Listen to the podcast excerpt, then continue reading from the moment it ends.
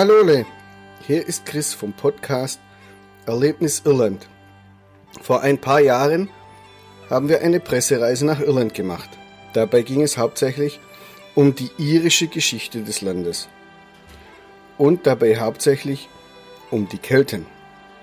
Eine Kultur, von der vermutet wird, dass sie sich von der Türkei bis nach Spanien und nördlich bis nach Großbritannien und Irland ausgebreitet hatte.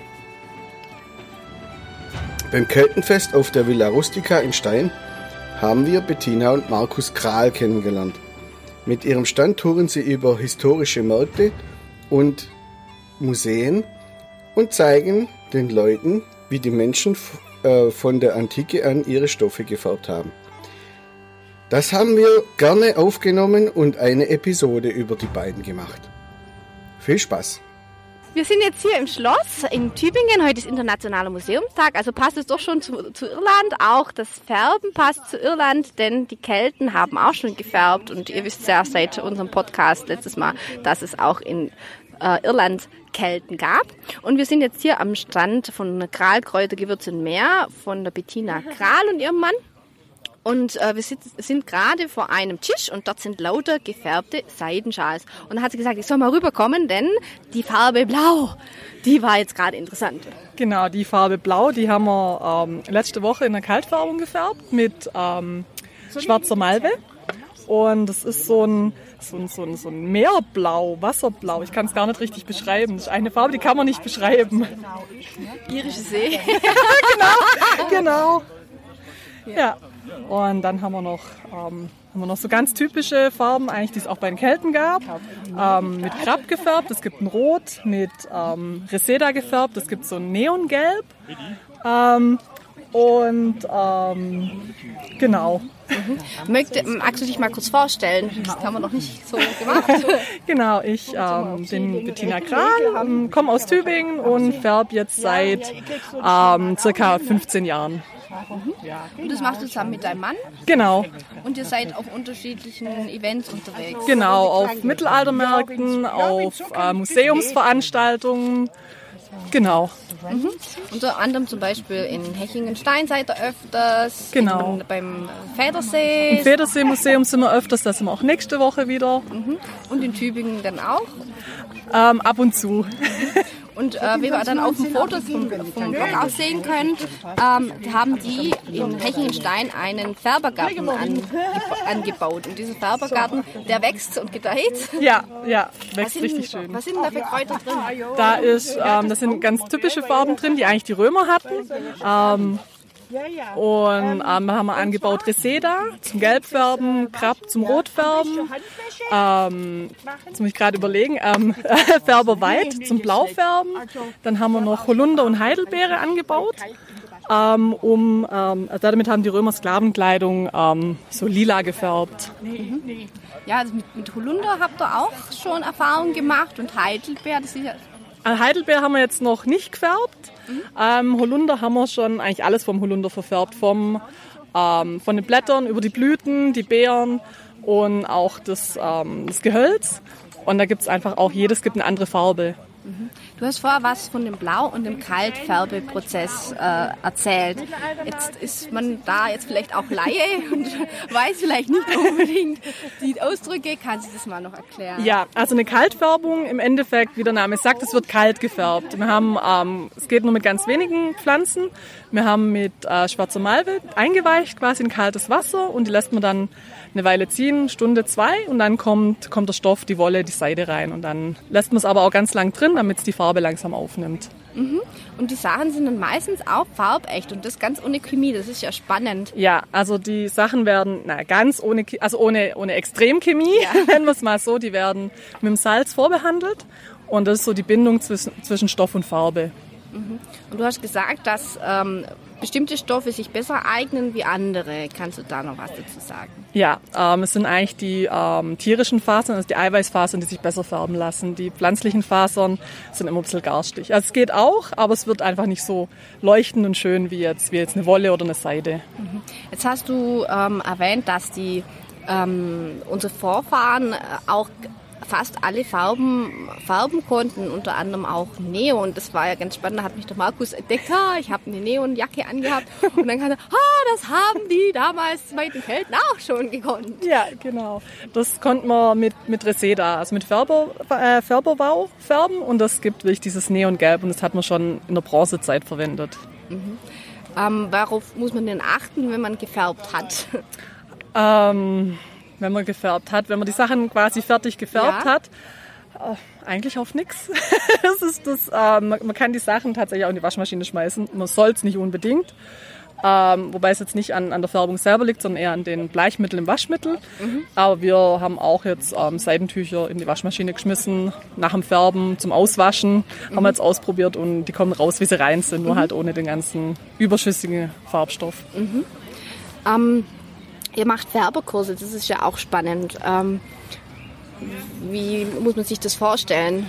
Ähm, das sind eigentlich so mit Theorie und Praxis, aber ich mische das immer ganz gern. Am Anfang erzähle ich immer so ganz grob was übers Färben und dann steigt man eigentlich schon direkt mit dem Machen ein, weil ich finde es ganz schlimm, wenn man erstmal so nur Theorie hat und alles erzählt kriegt und dann vielleicht irgendwann mal was macht.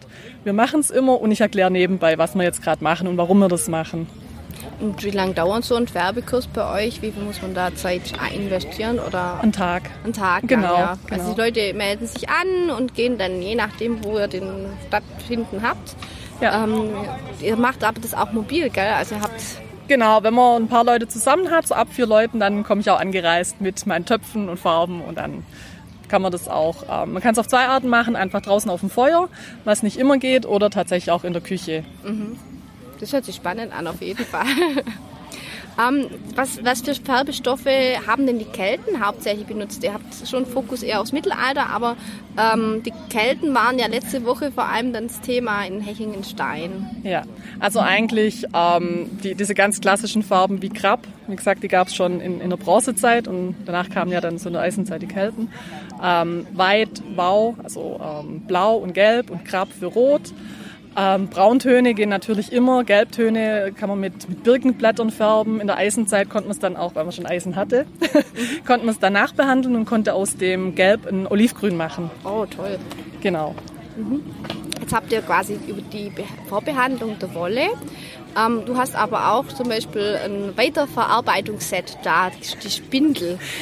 Genau. Die ist ja auch in äh, allen Kulturen mehr oder weniger vertreten, in unterschiedlichen Ausführungen. Kannst du uns das gerade mal erklären, wie das funktioniert? Weil wir als äh, neue Menschen haben ja eigentlich äh, nur noch Kontakt zur Kleidung, indem man eben in diverse Lä Läden geht, die nehmen und Geld dafür bezahlen. Aber das ist ja nicht Sinn der Sache bei euch. Nee, ähm, im Endeffekt, man hat eine, eine Roh, also jetzt gehen wir mal von Wolle aus, man hat eine Wolle, die schon gewaschen ist und auch mal kardiert, also gekämmt wurde. Und die Spindel besteht aus dem Stab und unten einem Gewicht. Früher war es meistens ein, ein Tongewicht oder ein Stein. Und ähm, da hakt man quasi oben die Wolle an und dreht es und dann entsteht dadurch langsam der Faden. Mhm. Und, den, und äh, wie, viel, wie viel Schaf brauche ich für ein, ein Wollknäuel, so circa im Regel? Es, es, kommt drauf an. Also je nachdem, wie, wie dick die Wolle wird. Also am Anfang wird es natürlich dicker, später kriegt man es immer dünner hin. Ähm, ja, ich weiß, ich weiß nicht wirklich, wie weit man mit einem Schaf kommt. Ich habe es noch nie ausprobiert mit einem kompletten Schaf. Ähm, aber es dauert schon eine Weile auch. Mhm, also so eine Wollbobbel, wenn ich jetzt so an Stricken denke, an die Sockenwolle, da ist man dann schon Tag und länger beschäftigt, oder? Länger. Also man hat ja am Anfang erstmal einen Faden, den muss man dann nachher verzwirnen, dass es eben dicker wird.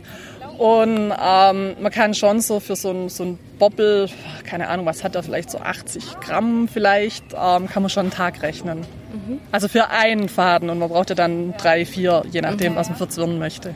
Mhm. Jetzt hast du gesagt, jetzt sind wir wieder zu, zum Thema, es gab äh, ja unterschiedliche Farben auch bei den Kelten, die besondere Bedeutungen hatten. Und auch bei den Römern wusste man schon äh, von weitem, ob das jetzt ein Sklave ist oder nicht. Kannst du da noch was dazu sagen? Ähm, also es gab so dieses, dieses Lila, war natürlich diese Sklavenkleidung. Dann gab es noch das Purpur, das war dann natürlich für die ähm, ähm, Reicheren. Reicheren, genau. Ähm, Kaiser und so weiter und, und Patrizierreiche, die hatten dann wirklich dieses, dieses Purpur. Ähm, war nicht ganz einfach zum Färben, war auch nicht billig zum Färben. Äh, mhm. Kommt aus einer, was heißt, kommt aus einer Schnecke. Ähm, das wird die, die Schleimdrüse von der Schnecke wird dafür verwendet, mhm. um diesen Farbstoff zu gewinnen. Also braucht man also sehr viel. Wie viel hatten so eine... Also wir haben über mehrere Kilogramm Schnecken äh, geredet. Genau. Kannst du genau. da nochmal was zu sagen? Ähm, das, das wüsste Markus jetzt besser als ich. Der ist so mein, genau, ist so mein, äh, mein, mein Purpur-Experte. Ähm, ich glaube, es waren 10.000 Schnecken für ein Gramm Purpur. Ja, das ist eine ganze Menge. Ja. Ja. Und mit einem Gramm Purpur kommt man nicht weit. Kommt man nicht weit. kommt man nicht weit. ja, das Purpur ist ja eigentlich eine klasse Sache, weil da kann ich ja von hellrosa bis fast dunkelbraun äh, färben. Ja. Also je nachdem, wie viele Schnecken ich da äh, äh, anderweitig vers äh, versorgt habe. Bei diesem Podcast sind keine lebenden Tiere zu Schaden gekommen. ja. Ähm, was ist denn eure Lieblingsfärbemethode oder Färbe, was ist euer Lieblingsfärbemittel? Warum? Mm, da, da gibt es eigentlich, eigentlich ganz verschiedene, weil, weil die Farben immer so, so unterschiedlich sind und jeder hat für sich was. Also was ich natürlich ganz gern färbt, wobei das komplett raus ist aus Mittelalter, Kelten und so weiter, das kommt ähm, aus Südamerika, ist Blauholz. Es gibt einfach ein von, von ähm, ganz dunkles Lila, was fast schwarz aussieht, bis Silber kann man damit färben. Was auch noch ganz toll zum Färben ist, ist Cochineal. Das sind, mhm. sind wir wieder bei den Läusen. Ähm, mit denen kann man pink färben. Also das richtig sind diese Steinläuse, gell? Also mm, nee, die leben auf Kakteen. Kakteen. Auf Kakteen, das sind nicht die kleinen roten, wo da okay. immer auf Stein sind. Das sind ähm, kleine Läuse, die auf Kakteen äh, mhm. leben. Genau, und die werden dann zum Färben verwendet. Es gibt ein ganz extremes äh, Pink. Ähm, und was immer noch faszinierend ist, Indigo. Weil man es einfach, ähm, es erstmal in, in der Flüssigkeit quasi farblos ist. Wenn man es rauszieht, wird es ganz langsam an der Luft blau. Das hat dann so, einen, so diesen Effekt einfach. Das ist spannend, also ja. Wundertüte dann. Genau, genau. Ja. Also ihr habt ja sehr viel Erfahrung mittlerweile mit Färben. Ähm, und da kann man ja ganz unterschiedliche Farbtöne auch machen. Gibt es Farben, die man jetzt nicht färben kann? Mm, schwarz ist immer ein bisschen schwierig. Also ähm, Schwarz kriegt man eigentlich nur durch mehrfache Überfärbung hin. Wenn man jetzt zum Beispiel auch ein, ein, ein braunes Schaf nimmt und dann noch mit Indigo und, und so weiter drüber färbt, dass es wirklich einfach dunkler wird. Aber so ein reines Schwarz ähm, funktioniert nicht wirklich. Also das, ähm, ja, man konnte es mit, also man konnte es probieren mit, später dann mit ähm, mit, mit Galläpfeln, aber die greifen einfach die Faser an. Mhm. Und das macht dann einfach keinen Spaß, wenn die Faser nachher reißt. Das heißt, wenn ich jetzt ans Mittelalter denke, äh, die, gerade diese Schwarzmönchkutten, die hatten ja dann doch, äh, also man denkt ja immer so einfache Sachen, aber es war sicher dann nicht billig, oder? Also wenn ich jetzt ja, wobei ich frage mich immer, ob die tatsächlich wirklich schwarz waren ob, oder ob es nur schwarz dargestellt wird mhm. und ob die nicht einfach ganz, ganz dunkelbraun waren. Mhm. Also mit, über dieses Blau und Braun ganz dunkel gefärbt waren, wenn überhaupt, oder ob es tatsächlich einfach nur ganz dunkelbraune waren. Weil da ist mir das dann halt gerade jetzt in den Sinn gekommen, weil da von religiösen Sparte das ja dann eigentlich dann forciert geworden ist. Ja, ja. Mhm. Also wir wussten, ja, wir wissen ja zum Beispiel jetzt gerade im Mittelalter, äh, die Kardinäle, die hatten ja das Rot, das haben wir ja festgestellt, das war auch nicht ganz billig. Genau. Ja, also von dem her hat man da sicherlich einiges dann an ein, Kommt der Christoph gerade ums Eck und korrigiert mich. Danke, mein Herr Meister. ja. Ähm, ihr habt auch noch andere Sachen, wie ich sehe. Also selbst gestricktes, selbst gehäkeltes. Ja. Macht ihr das, äh, wann habt ihr da noch Zeit dafür? Oder? Also, ich muss ja gestehen, ich kann nicht stricken. Ähm, die strickt meine Mama. Die ist ja auch am Stand gerade, ja, oder? Ja, die ist auch gerade am Stand. Dabei. Ja. Das heißt, es waren eigentlich auch schon die Wurzeln in der Kindheit, oder? Nee, gar nicht. Also ähm, sie kam eigentlich jetzt eher über uns oder über mich und Markus dazu, genau. Und wie kommt man dazu? Also es ist ja jetzt kein so, so durchschnittlicher acht, Stunden Job, den man da irgendwie mal in der Ausbildung lernt. Ja. Ähm, ganz viel selber ausprobieren. Also wir haben, wir haben früher mit einfach nur Kräuter verkauft und dann haben wir uns irgendwann überlegt, okay, was kann man noch mit Kräutern machen? Klar, man kann Tees machen, man kann Salben machen machen und den ganzen Kram, aber irgendwie war das nicht so das, was wir wollten und sind dann irgendwann aufs Färben gestoßen und haben jetzt das seit ja, 15 Jahren sind wir da am rumwursteln, ausprobieren und ja, ja, 2004 habe ich gesehen, war eure Gründung und ja. seitdem quasi auch äh, seid ihr mit äh, Leib und Leben dabei. Ja. ja. Jetzt warten wir, bis der Markus kommt und dann stellen wir da noch ein paar Fragen. Genau. also Bettina gibt gerade Gas unterm Kupferkessel.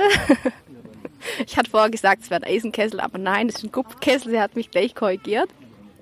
Und nun Markus ist mittlerweile auch da. Der wird jetzt, jetzt kurz noch was zu den Pupo-Schnecken und zum Gerber-Verfahren erklären. Ähm, ja, also mit den Pupo-Schnecken, man hat äh, Pupo-Schnecken verwendet, äh, um Pupo zu färben. Ja, logisch. ähm, für ein Gramm Pupo hat man ca. 6.000 bis 8.000 Schnecken benötigt. Äh, und zwar für ein Gramm. Das heißt, man hat diese Schnecken, die hat man gesammelt und hat dann äh, mit einem kleinen Löffel hat man die Drüsen rausgeholt, hat sie in den Topf gegeben und hat sie dann drei Tage lang eingekocht äh, in Urin, bis dann ein Konzentrat entstanden ist. Und äh, dieses, mit diesem Konzentrat konnte man dann färben. Und äh, ja, es hat halt bestialisch gestunken. Das heißt, äh, wenn man dann damit gefärbt hat, äh, da kam der Stoff erstmal gelb raus. Ähm, ja, da muss man dann aufhängen, muss dann sieben bis zwölf Tage hängen bleiben und äh, da hat sich dann die Farbe von Gelb auf Purpur verändert. Man kann sich so vorstellen wie ein blauer Fleck. Äh, das heißt, er verändert ja auch die Farbe, bis er verschwindet. Nur da ist umgekehrt. Das heißt, ich habe es erst gelb, dann werden es Grüntöne, Rottöne, Blautöne und so weiter, bis ich letztendlich halt das Popo habe.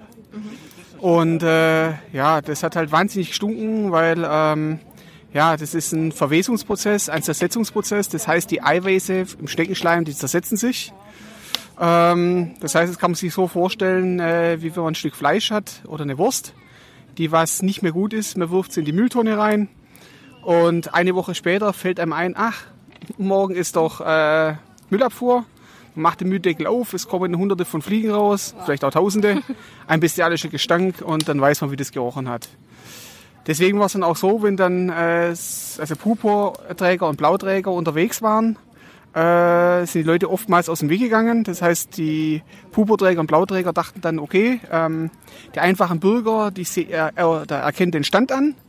Äh, was aber nicht gemacht haben, sondern äh, sie haben die Straßenseite gewechselt, um einfach dem Gestank aus dem Weg zu gehen. Mhm, also es muss ja sehr massiv gewesen sein. Also wenn wir jetzt ja. gerade an Kardinäle und so denken. Richtig, ja, ja. Da war es ganz gut, dass sie nicht haben heiraten dürfen. Vor allen, vor allen Dingen ist das Problem halt, äh, klar, die hatten äh, auch Waschmittel, aber halt nicht solche wie heute. Das heißt, der Geruch, der ist dann auch irgendwann mal ja, halbwegs verflogen. Aber sobald es dann ein bisschen feucht war oder man halt geschwitzt hat, da kam der Geruch halt wieder. Also wie ein nasser Hund im Endeffekt. Mhm, lecker. ja. Ähm, jetzt hast du Urin als Gerbemittel angesprochen. Richtig, Ihr habt genau. auch andere äh, Färbemittel noch. Ja, wir haben da vorne äh, in unserer Kiste mhm. haben wir noch andere Färbemittel. Ähm, ja, wir haben hier zum Beispiel ähm, das Reseda, das haben wir zum Beispiel zum Färben. Das Reseda ergibt ein Neongelb. Das war schon ein Farbstoff, den es schon zur Jungsteinzeit gegeben hat. Mhm. Äh, man kann sich so vorstellen, Neo-Popkultur äh, äh, zur Steinzeit. Mhm. 80er Jahre. also richtig Neongelb. Mhm. Da hat man auch das Reseda Grün daraus hergestellt. Das heißt, man hat dann äh, das weiterentwickelt mit Eisen beziehungsweise äh, mit Erz hat man es weiterentwickelt, wo halt Eisen enthalten war. Und da bekommt man das äh, berühmte Reseda Grün bekommt mhm. man dann. Das heißt, die, äh, die, Farbe verändert sich von Gelb zu Grün. Mhm. Und ähm, Urin kann man nehmen für welche Farben als Gerbezusatz? Ja, also Urin, wie gesagt, zum, äh, für die Purpurschnecke hat man Urin gebraucht. Und äh, Urin braucht man auch, äh, um mit Färberweit oder mit Indigo zu färben. Mhm. Äh, beides enthält den nicht äh, wasserlöslichen Farbstoff Indigo, äh, Indigotin. Mhm. Äh, beim Indigo ist er in der, also beim echten Indigo, da ist in der Wurzel drin enthalten. Beim Färberweit ist er in den Blättern enthalten. Ist beides der gleiche Farbstoff, genau identisch. Mhm. Den Indigo, den musste man halt von weit her importieren. Das heißt China, Indonesien, Indien. Deswegen wurde es auch als Königsblau bezeichnet. Während der Färberweit, äh, mit dem man, den man auch als deutschen Indigo bezeichnet, ähm, mit dem konnte man auch blau färben. Allerdings nicht ganz so deckend, das heißt maximal 90 Prozent, äh, wie das, was mit Indigo war. Und da ist halt der Farbstoff in den Blättern drin. Mhm. Und äh, ja, für beides hat man Urin gebraucht. Das heißt, ähm, den Urin, den hat man dann verwendet, äh, um den äh, Farbstoff zu lösen. Das Ganze ging so vonstatten, das heißt, man hat ähm, den äh, Urin? Nein, den, den Farbstoff, also den Färberweit, den hat man frisch geerntet, hatten dann äh, in sogenannten Weitkugel zusammengerollt, Die kamen, wurden dann transportiert zu den äh, sogenannten Weidmühlen. Dort wurde es zermahlen. Äh, und dann hat man den, äh, ja, diesen Brei, den hat man dann in große Holzfässer gegeben. Und dann hat man die Holzfässer vollgefüllt mit Urin. Dann hat man sie verschlossen und dann sind sie ein Jahr lang stehen geblieben. Und äh, ja, nach einem Jahr, äh, da war zum Beispiel der Lehrling, der dann gesagt hat, Meister, wie sieht's aus? Äh, wollen wir mal blau färben? Ja, dann hat der Meister gesagt, ja, können wir machen. Dann gehst du mal da vorne hin und machst das Fass auf. Ja, und dann hat der Lehrling gesagt, okay, Meister, äh, warum gehst du nicht mit und machst nicht mit auf? Er gesagt, nee, nee, schaffst du alleine, mach mal alleine auf. Ja, dann ist er vorne hingegangen, hat das Fass aufgemacht und es hat bestialisch gestunken. Da ist auch klar, warum der Färbermeister da nicht mit dran wollte, sondern es dem Lehrling überlässt. Ja, dann hat er gefragt, ja, was wir jetzt machen sollen. Hat der Färbermeister dann gesagt, okay, also ich gehe jetzt in die Wirtschaft und du gehst jetzt mal hin und äh, schöpfst es ab in den Kessel, machst es warm, das Ganze. Äh, Wenn es dann kocht, äh, dann gibst du den Stoff dazu, äh, lässt ihn ein bis zwei Stunden drin. Und wenn die ein bis zwei Stunden rum sind, äh, dann nimmst du ihn raus und dann hast du blau. Gut, Meister war verschwunden. Lehrling hat dann gesagt, okay, da probiere ich das einfach mal aus. Das heißt, er hat es dann rausgeschöpft in den großen Kessel rein, hat das Ganze warm gemacht, äh, hat dann den Stoff dazugegeben und äh, ja, dann hat es circa zwei Stunden abgewartet und äh, dann hat er reingeguckt in den Kessel und die Farbe war gelb. Ja, also blau färben und gelb, das passt irgendwie nicht so ganz zusammen. Ja, doch, es passt schon irgendwie. Aber äh, dazu kommen wir später noch. Ja, das heißt, der Lehrling, der war dann erstmal verzweifelt ein bisschen, da halt die Farbe gelb war. Äh, dann ist mir aber eingefallen, der Meister hat gesagt, man muss den Stoff rausnehmen und dann hat man blau. Er hat den Stoff dann rausgenommen, aber dann war er grün.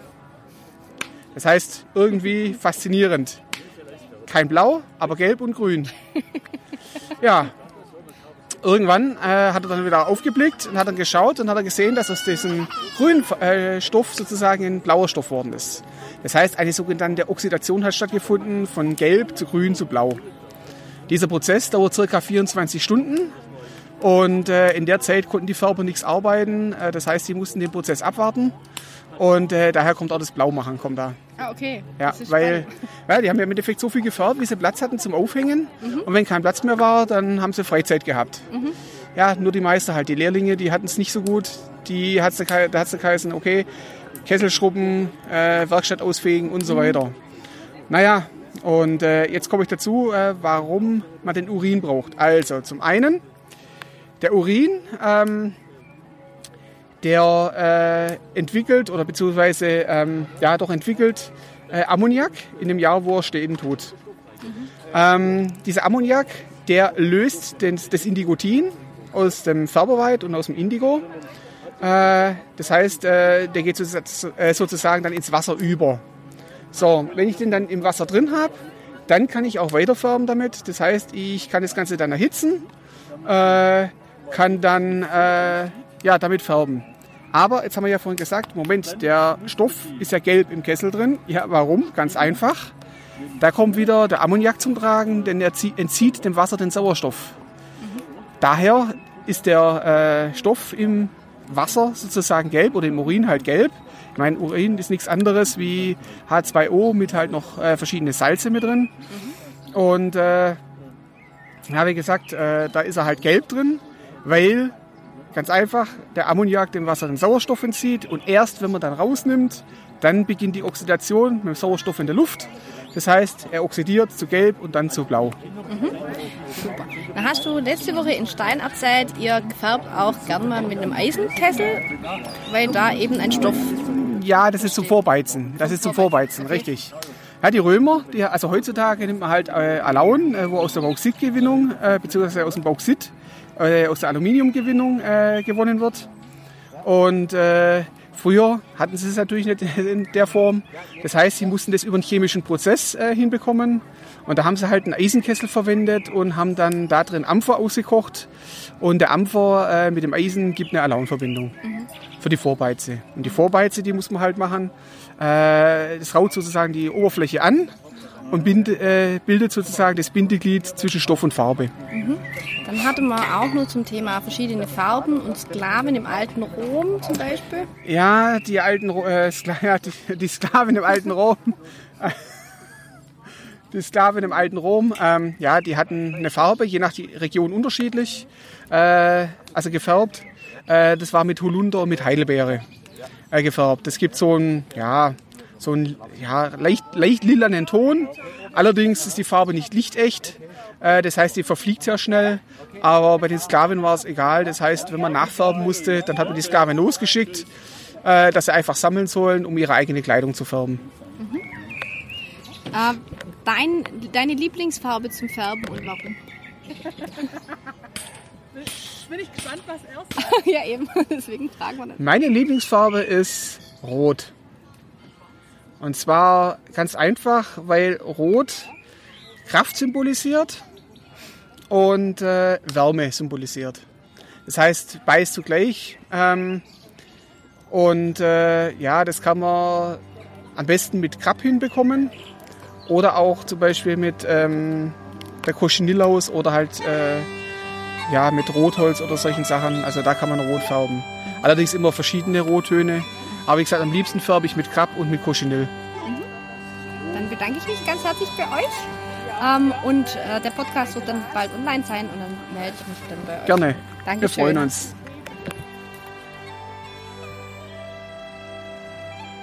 Wir hoffen, das Thema Farben hat dir spannende Einblicke in den Alltag der Menschen zur Keltenzeit gegeben.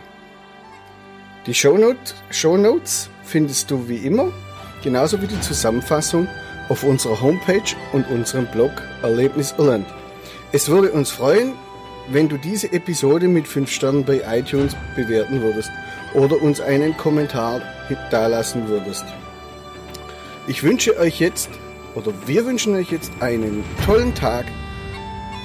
Dein Christoph.